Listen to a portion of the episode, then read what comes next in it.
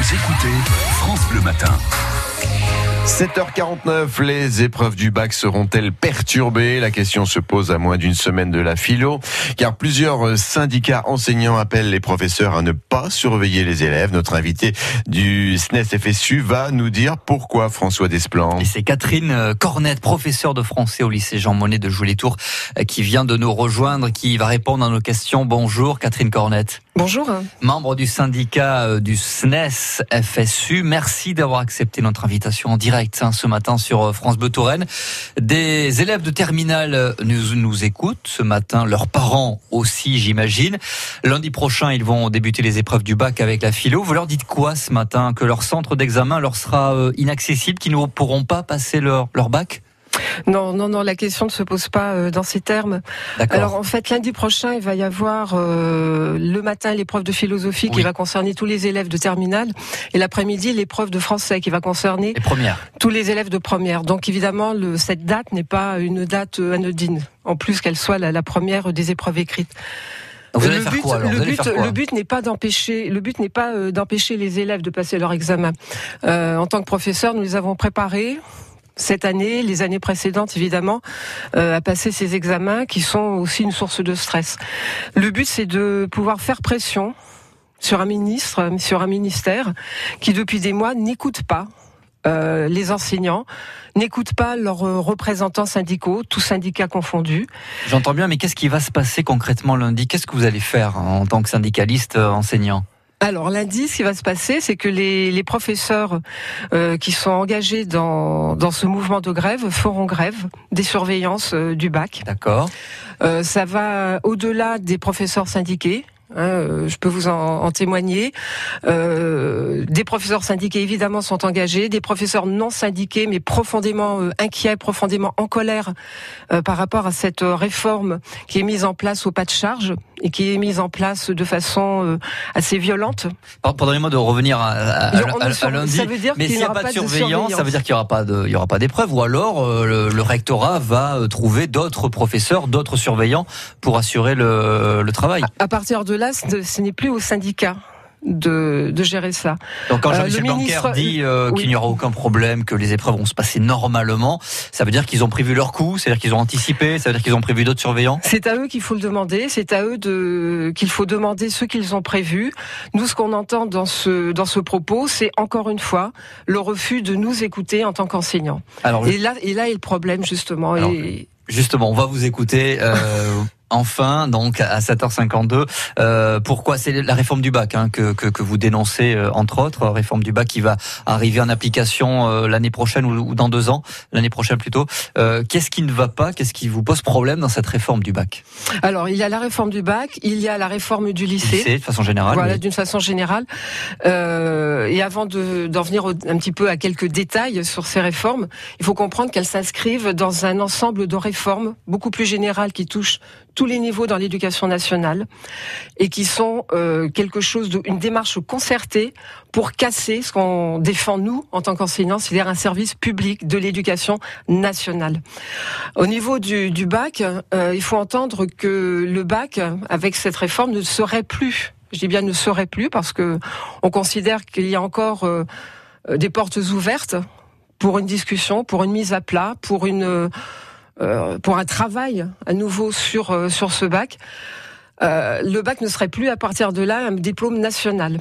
une très grande partie se ferait en évaluation continue. Tout au long de l'année tout au long de l'année, mais surtout sur le dernier trimestre. Ce qui induirait euh, un diplôme local, puisqu'on ne pourrait plus considérer que tous les élèves euh, qui relèvent du ministère de l'Éducation nationale français ont passé le même examen. Et donc, euh, il y aura un diplôme de bac euh, bah, du lycée Jean Monnet, par exemple, euh, qui sera en rivalité, parce que c'est ça qui, qui se met en place, en rivalité avec un diplôme du bac délivré par un lycée peut-être plus prestigieux ou un lycée prestigieux jeux parisiens. J'ai envie de vous dire aujourd'hui c'est déjà le cas plus ou moins euh, cette euh, ce classement de, au niveau des lycées peu importe le bac finalement peu importe le diplôme aujourd'hui l'enseignement supérieur la grande école va regarder bah, de quel lycée vient euh, l'élève qui, qui tape à la porte.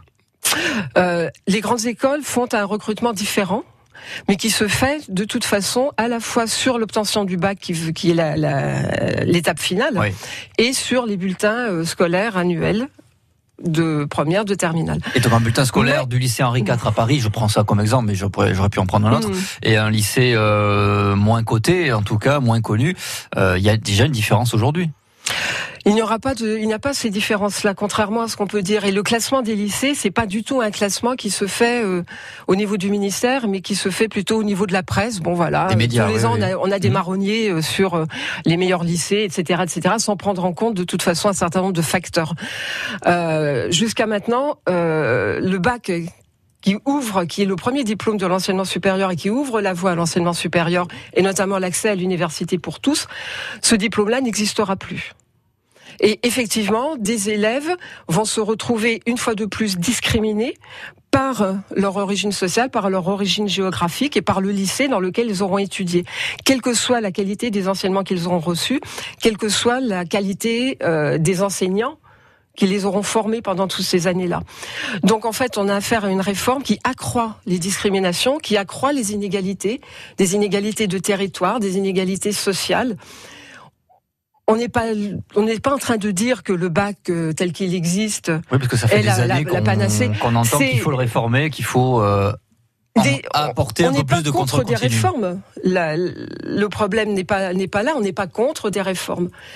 Euh, on nous accuse souvent d'être très conservateurs. Moi, je pense qu'il y a certains conservatismes qui peuvent être bons quand il s'agit de, de préserver des droits et de les sauvegarder.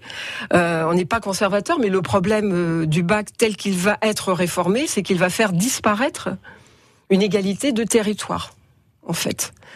On a beau dire, euh, un élève qui obtient un bac ES, e S ou L avec mention, où que ce soit en France, aura toujours le même bac quelle, quelle, que soit son origine. Maintenant, ce sera plus le cas. Et tout ça s'inscrit dans un système de casse euh, délibéré de l'éducation nationale. À partir du moment où on n'a plus de diplôme national, on n'a plus une formation nationale. Il va y avoir des lycées de prestige, comme il va y avoir des universités de prestige.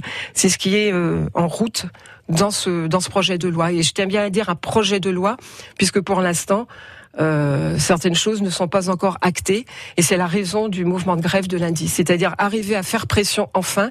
Il faut quand même comprendre qu'on est dans une situation exceptionnelle et que face à cette situation exceptionnelle, eh bien c'est un moyen d'action exceptionnel.